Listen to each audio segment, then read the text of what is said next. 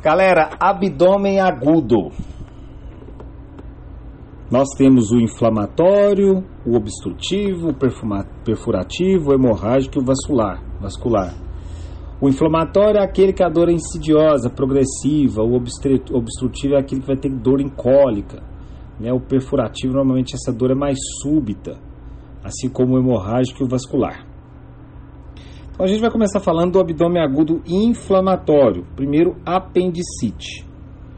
Então, apendicite, a clínica dela é super tranquila, é aquela dor né, que pode começar em região perumbilical ou epigástrica, que vai para a fossa ilíaca direita, que é a tal da cronologia de Murphy, que aqui eles nem falam dela, apresentar náuseas e vômitos, pode haver febre ou não, ao exame físico, os ruídos hidroaéreos está diminuído, o Bloomberg né, é positivo, o Rosling é positivo, punho percussão do calcâneo é positivo, o Psoas tá, pode estar tá positivo, né, que você faz uma extensão do, do, do, do Psoas, que é uma, uma extensão do quadril, isso me fala que pode ser que esse apêndice que está inflamado é um apêndice anatomicamente retroperitoneal, e qual que é? Aí vem as questões. Como que se faz o diagnóstico da apendicite? É clínico, super tranquilo. Eu tenho a escala de Alvarado que me fala para o diagnóstico clínico da apendicite aguda. É, mas o diagnóstico é clínico aí. O que, que, eu vou encontrar de laboratório? Eu posso encontrar uma leucocitose de 12 a 15 mil. Eu preciso solicitar o laboratório quando eu estou com a clínica ali bem evidente? Não. Chegou com essa clínica, manda para cirurgia. Mas quando existe dúvida e eu solicito alguma imagem, o raio-x pode me falar o quê?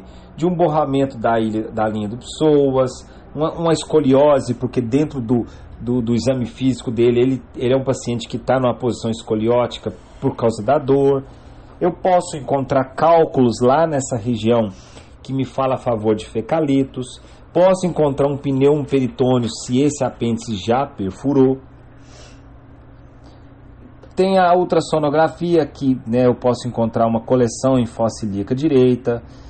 E eu vou encontrar também, né, caso essa apendicite seja com, confirmada, né, no ultrassom eu vou encontrar um aumento da, da parede é, desse apêndice de mais de 6 milímetros. É a mesma coisa que eu encontro na tomografia. Então, super tranquilo. Tratamento apendicectomia, retirada desse apêndice. Pode ser por vídeo, né, que é mais utilizado aqui, ou pode ser pela incisura mesmo, convencional, lá no ponto apendicular de McBurner. McBurner. Bom, os antibióticos sempre profiláticos para cirurgia, né? Você tem cefo, cefoxitina, cefalexina, e se tem sinais de perfuração, sempre que tiver alguma coisa de abdômen que tem riscos de infecção, a gente vai entrar com o metronidazol, que é o flagil, e o rocefin.